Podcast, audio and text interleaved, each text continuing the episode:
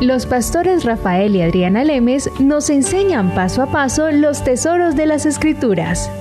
Descubriremos cuánto nos ama Dios y qué ha ganado para nuestro beneficio. Este programa es patrocinado por nuestros amigos, miembros y socios de Iglesia Palabra Pura y Blaze Ministries International. Le damos la bienvenida a nuestros amigos y socios de Blaze Ministry. Somos Rafael y Adriana trayendo nuevamente las enseñanzas acerca de nuestro Señor Jesucristo para que sigamos transformando, para que sigamos creciendo en el conocimiento de nuestro maravilloso Señor. Lo que Él ganó por nosotros en la cruz, lo que Él ganó a través de su muerte, de su sufrimiento, del Calvario, de la inmensa paga, del valor de su sangre derramada y de su resurrección para la humanidad es apoteósico. Lo que nuestro Señor Jesucristo logró ha sido la muestra de su inmenso amor por nosotros y esta gracia ha sido mostrada a todos los hombres de la tierra, pero esta gracia solo puede ser recibida por la fe, por la fe puesta en lo que Él hizo. Aunque la gracia fue manifestada, aunque la gracia ha sido mostrada, aquí todos tenemos libre albedrío en esta tierra todos. Y el Señor no va a romper o violar el libre albedrío de ningún ser humano para que ningún ser humano lo acepte a Él. Simplemente nos ha dado su testimonio y ha mostrado la verdad de la palabra en su Biblia en su palabra escrita para que nosotros creamos lo que aquí está escrito. Nos dice Pedro que la palabra escrita es una completa confianza, assurance, eso es como eh, se puede confiar, seguridad en lo que ha sido escrito es la verdad. Cualquier cosa contraria a lo que esté escrito es una mentira si uno cree algo diferente a lo que está escrito, simplemente uno demuestra el grado de engaño en el cual uno se encuentra. De hecho, ayer estábamos hablando con alguien que vino a visitarnos y nos estaba diciendo que le gustaba oírnos hablar de Jesucristo, pero para él era difícil.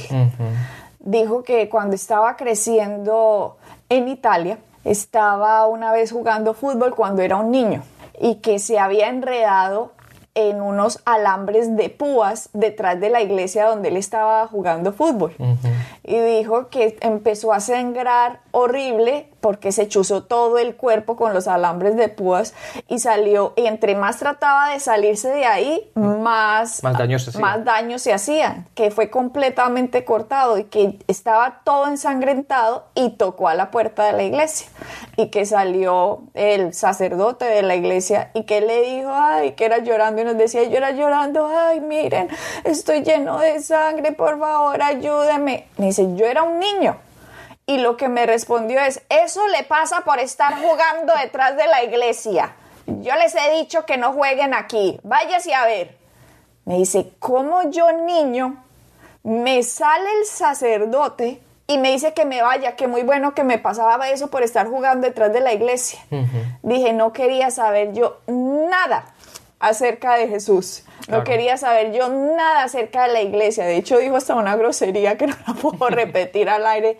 Dijo, ¿cómo me hace eso la iglesia? Entonces dice que creció y que no, obviamente, él dice, yo una iglesia nunca la he pisado desde que eso me sucedió. Y me fui y lo que sí he hecho es leer filosofías. He leído mucho sobre filosofía y sobre nueva era. Sí, diferentes religiones del mundo.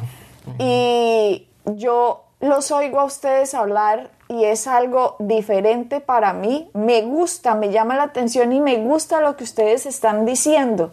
Pero para mí es muy difícil creer lo que ustedes creen. Entonces Rafael le decía, Dios es un Dios bueno, le decía él, se llama Tony. Dios es un Dios bueno, Tony y tú al menos sientes que hay algo y por eso vienes a nuestra casa, porque el motivo de venir a la casa fue que le habláramos de Jesús. Y cuando le decíamos que la palabra escrita era la verdad, él decía, pero eso no es un simple libro.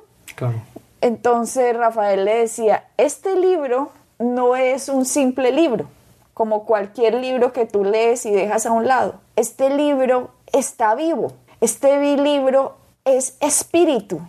Y este espíritu te habla todos los días de tu vida. Porque él le dijo algo muy, muy interesante. Él dijo, yo leo un libro, cualquier libro, y ya lo leí. una vez que lo leí y lo entiendo, pues ya, ¿por qué lo tengo que volver a leer?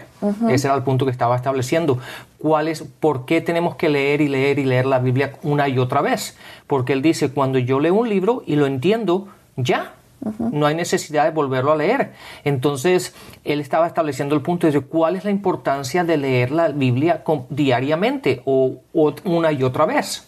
Y el punto era que le, le cuesta pensar la palabra, esta Biblia es la palabra escrita de Dios. De hecho, tenía varios, errores, ah, muchos errores tiene su pensamiento, pero uno era solo hay, al menos él creía, la verdad está escrita en el original. Él como que pensaba que el original era cierto. Pero él dice, pero hay muchas traducciones y que, traducción católica y que traducción que cristiana y que qué es todo eso. Entonces, ¿cuál es la verdad? Y Rafael decía, no, mira, no importa que leas cualquier traducción.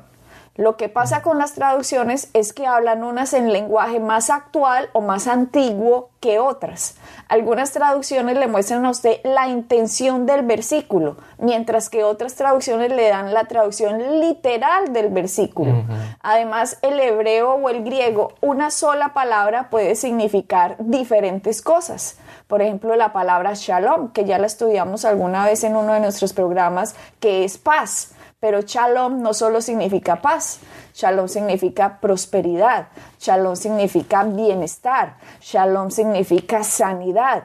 Así que en una traducción, si le van a traducir esa palabra al inglés o al español, el traductor a veces pone una de las traducciones de la palabra shalom, pero se puede perder en realidad todo el sentido de shalom. Así que si supiéramos hebreo o griego sería espectacular pero nos tenemos que ir por eso al estudio de diferentes traducciones para ver eh, la profundidad, la intención y el significado del verso. Entonces eso le pareció a él interesante porque dijo, antes puedo leer mi Biblia en italiano. Entonces Rafael decía, claro, y puedes mirar diferentes versiones del italiano para que tengas una correcta comprensión de lo que dice el, el griego o el hebreo. Entonces eso como que lo hizo descansar un poco porque él se imaginaba que todas las traducciones decían cosas diferentes de un mismo libro. Exactamente. Ahí, aunque sea, digamos que descansó en que podía leer su Biblia en italiano.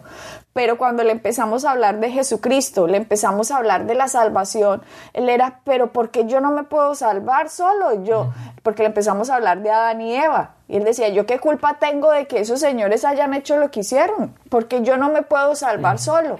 Le decíamos, porque nadie se puede salvar solo. La única forma de salvarse un hombre es que sea 100% perfecto. Y no existe simplemente porque en nuestra naturaleza y en nuestra sangre venimos de Adán y Eva. Y si nosotros hemos sido nacidos de Adán y Eva, hemos sido nacidos de naturaleza de carne, venimos por el proceso de reproducción de nuestros padres. Y ese proceso de reproducción nos ha traído su naturaleza. Y la única forma de acercarnos a Dios es a través de Jesucristo porque es el único que nació sin la sangre pecadora de Adán y Eva, sino que nació con la sangre pura. Él nos escuchaba y él se ponía la mano como en la boca y decía, miren, yo me quedo callado porque analizo lo que ustedes están diciendo, me ponen a pensar, me ponen a pensar, pero pero yo no creo que exista infierno, yo no creo que existan cosas que, que dicen que existen. Y decíamos, Tony, la verdad es lo que está escrito. Rafael, de hecho, fue el que le dijo, la verdad es lo que está escrito, Tony. Esto es espíritu y es vida, pero Dios no te va a obligar a que creas lo que dice acá. Pero tú le puedes pedir, Señor, Dios, revélame quién eres, muéstrame quién eres. Y Dios te lo va a mostrar. Dios alguna vez te mandó a Adriana para que te hablara a ti. Ese era Dios moviéndose. Después Dios me mandó a mí. Ese era Dios moviéndose, tratando de alcanzarte. Tú nos dijiste que después de que nos conociste, tuviste un sueño. En el que Jesús iba cayendo en una montaña y que Jesús le decía en el sueño, he muerto por ti. Y él dice, ¿yo por qué tuve ese sueño? Yo, yo apenas los conocí a ustedes, tuve ese sueño. ¿Por qué? Entonces Rafael dice, Dios habla una vez, Dios habla dos veces, Dios nos habla a través de sueños. Dios quiere que la gracia de lo que Él hizo, la gente la pueda conocer, pero tú decides. Claro, Adriana, lo interesante de esto fue que tú lo, tú lo conociste a él y a la esposa primero en el, en el gimnasio y después salimos a cenar una noche. La primera noche, después de cenar esa noche, él tuvo ese sueño y él dice, me pareció, él, es una persona muy inteligente y muy, le gusta la lógica, le trata de buscar la lógica a todo. Y muchas veces en la palabra no podemos buscar porque Dios no es una fórmula, Dios no lo podemos poner en una cajita en el cual podemos decir, si haces esto y esto y esto, entonces este va a ser el resultado. Pero él estaba tratando de buscarle la lógica a todo esto y él dice, ¿por qué yo tuve ese sueño después de conocerlos a ustedes? Y entonces él estaba tratando de reconciliar todos estos pensamientos, reconciliar lo que él estaba buscando, porque obviamente él está buscando a Dios, pero lo está buscando en sitios equivocados. Entonces cuando nos conoció a nosotros y le empezamos a hablar de Dios, le empezamos, él empezó a ver nuestra vida normal como la de ellos. La única diferencia es que nosotros creemos en Dios, hablamos y, mantenemos un una cierta vida, estilo de vida en el cual representa al Dios que vive en nosotros. Y él ha notado eso. Y le llamó la atención. Y le llama la atención. Y entonces él nos hace cada vez que, salimos a, comer o, lo vemos, nos hace 500 mil preguntas tratando de entender nuestra vida, tratando de entender quién es este Dios al cual nosotros servimos. Y él, eso lo cautiva a él. Pero la filosofía, las religiones del mundo que ha estudiado, las cosas que ha leído, son conflictos para él. Y ese conflicto es el, lo que él lo trata de reconciliar de una manera lógica. Y los sueños, el sueño que ha tenido es algo que él tiene presente, que por qué tuvo ese sueño que, realmente fue real y vivo para él. Y hay un versículo hablando con él, y este fue el versículo que tú acabas de mencionar, que lo encontramos en el libro de Job, en el capítulo 33, habla de que Dios habla una vez, Dios habla dos veces, pero no lo percibimos. Y después Dios nos da un sueño y ese sueño Él lo sella, nos lo sella a nosotros. ¿Para qué? Para que nos demos cuenta que realmente Dios está tratando de, decir, hey, estoy aquí, presta atención. Y cuando le enseñé ese versículo, él se, echó para atrás en, la, en el sillón que estaba sentado diciendo, wow, ¿Cómo, ¿Cómo puede ser así? Entonces yo le dije, Tony, es posible que de alguna manera u otra tú estás buscando a Dios, nos conociste a nosotros, tú has hecho preguntas, te estamos tratando de mostrarte la verdad y Dios te ha hablado una y dos veces, pero tú no lo percibes, dices, no, no, no le encuentro la lógica. Y después tuviste un sueño. Y ese sueño Cristo te estaba diciendo a ti, yo he muerto por ti. Dime tú, dime tú en los versículos que te he mostrado, en lo que, en lo que la palabra dice, puedes ver que Jesucristo, que Jesucristo ha venido y ha, y ha muerto por ti.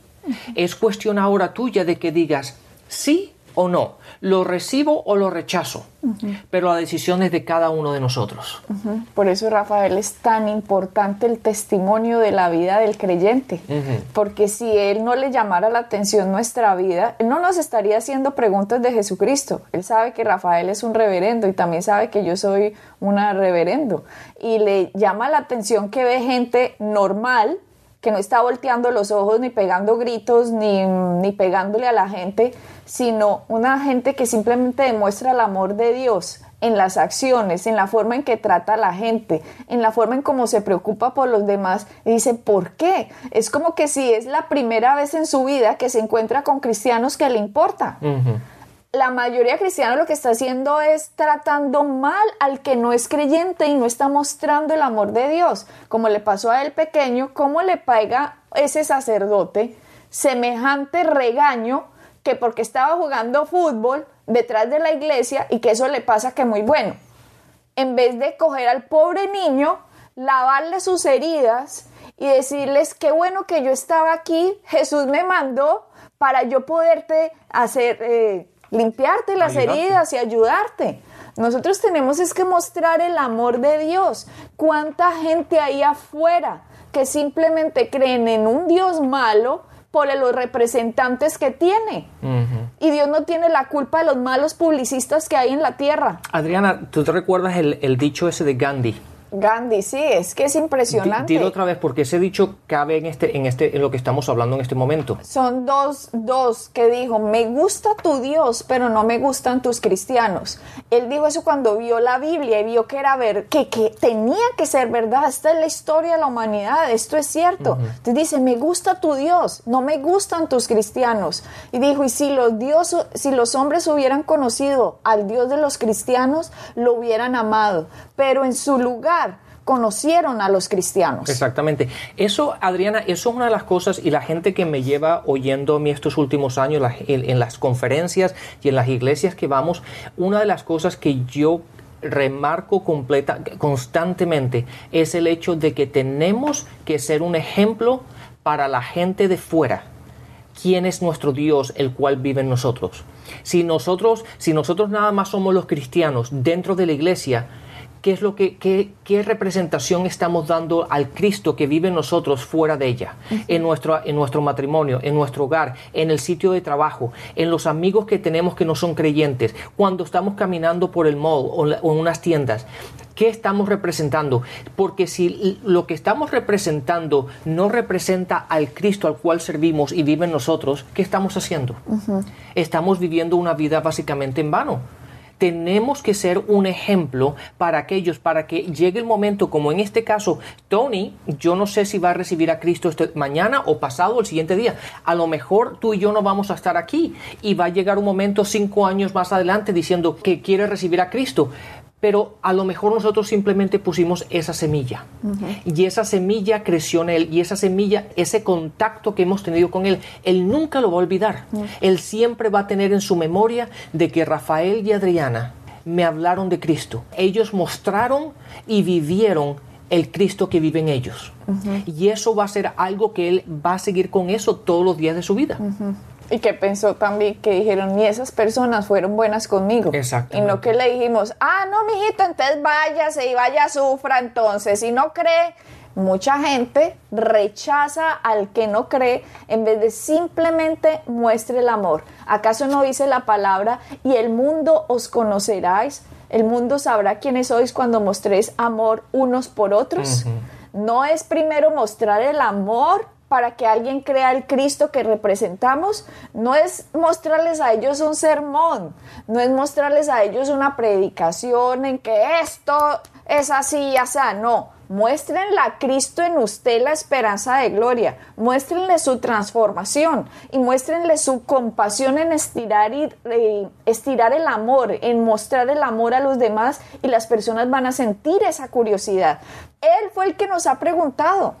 Nosotros no somos el que le estamos poniendo a Él ni condenación, ni juzgamientos. No, simplemente hemos sido amables, buenos, generosos, buena gente.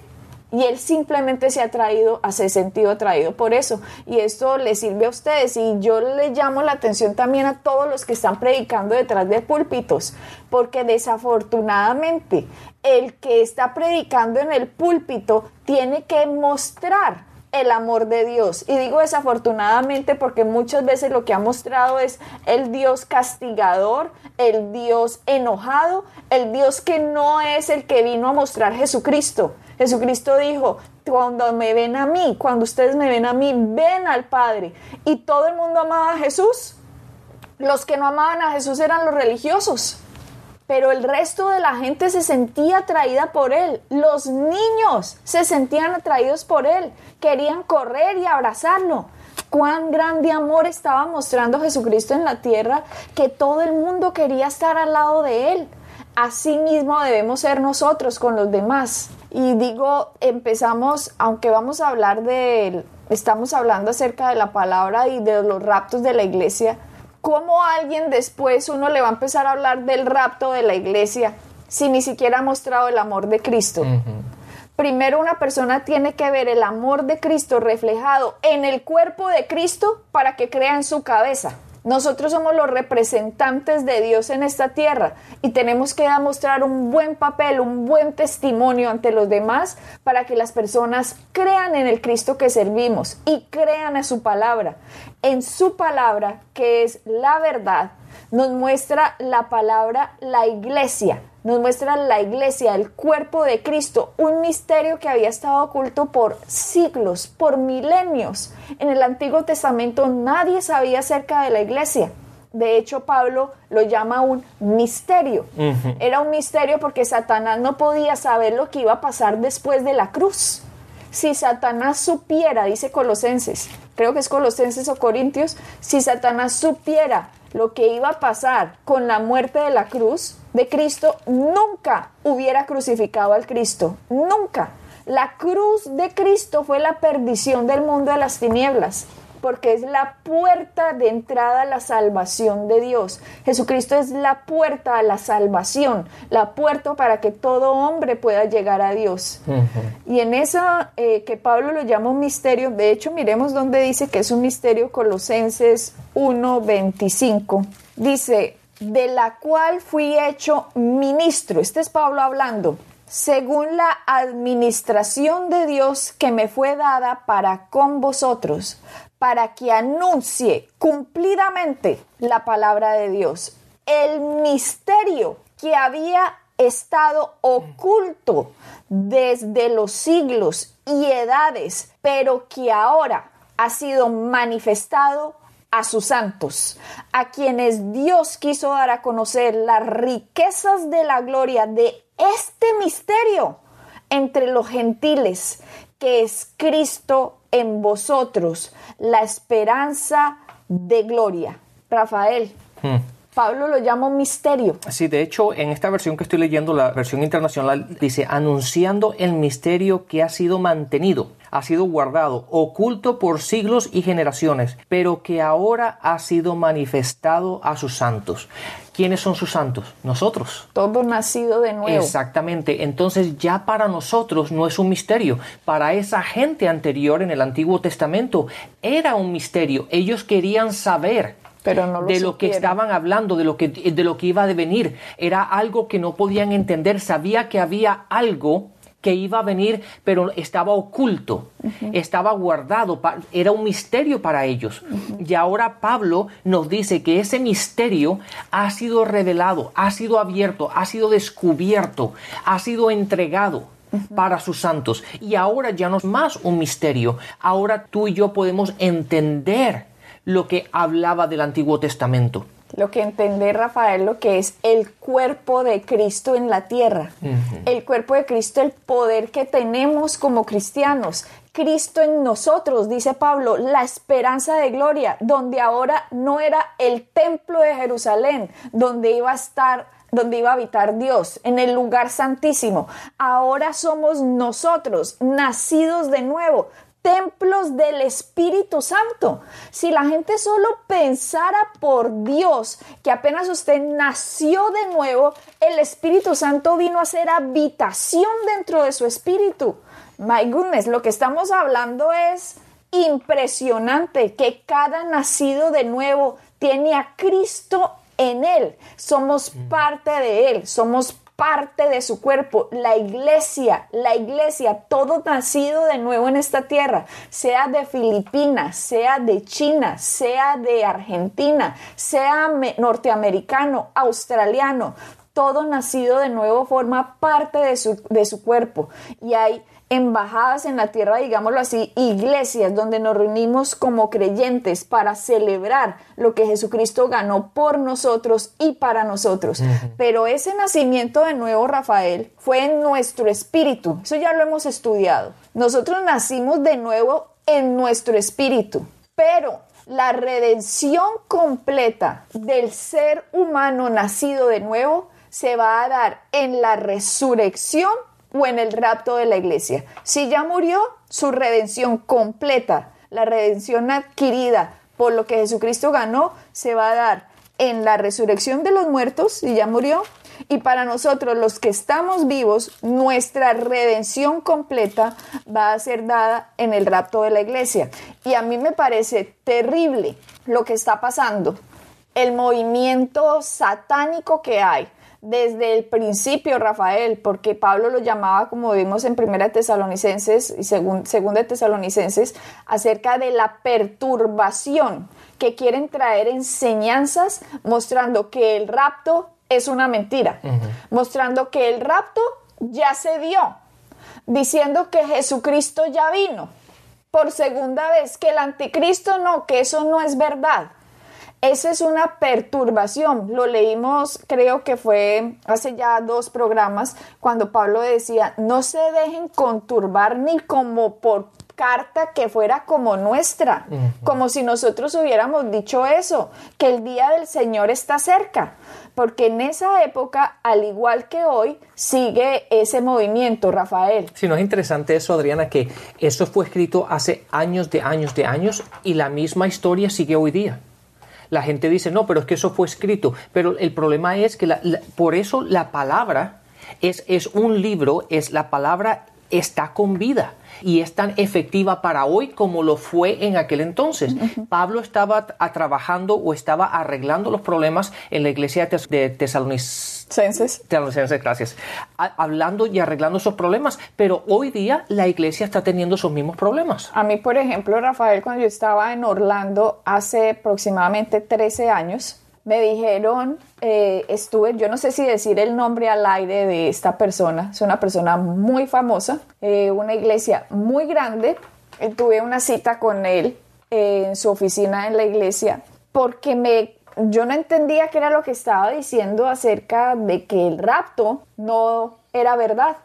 Hmm. Así que en su oficina le dije, ¿me puede explicar esto, por favor? Dice, no, es que el rapto ya se dio. Y yo, ¿que el rapto ya se dio? Me dice, sí. El anticristo fue Nerón, hmm. me dijo. La segunda venida de Cristo ya se dio. Y yo, ¿cuándo se dio la segunda venida de Cristo? Me dijo, la segunda venida de Cristo se dio cuando Él resucitó, ¿se acuerda? Yo le dije, sí, Él resucitó. Que le dijo a María, eh, no me toques porque aún no he subido al Padre. Sí, sí, lo recuerdo al tercer día. Dijo, Él ascendió a los cielos a llevar su sangre, ¿cierto? Y yo sí, Él fue al cielo, llevó su sangre, pero Él volvió 40 días. Esa fue la segunda venida de Cristo. Y ahí me quedé yo, Rafael, dudando y pensando, tiene como sentido, no puede ser. Y ahí me entró como un susto en esa oficina, Rafael, que le seguiré contando acerca de lo que me pasó por si a alguien le ha sucedido lo mismo y entendamos que la escritura es verdad y el mejor antídoto contra la mentira es la verdad de lo que escrito está, así que no se dejen engañar. Bueno, Adriana, se nos acabó el tiempo, así que empezaremos el siguiente programa con esta historia que nos estás contando. Bendiciones y hasta la próxima. Bendiciones. Pueden bajar nuestras enseñanzas en www.iglesiapalabracura.com y visitarnos en nuestra sede en la calle 21326.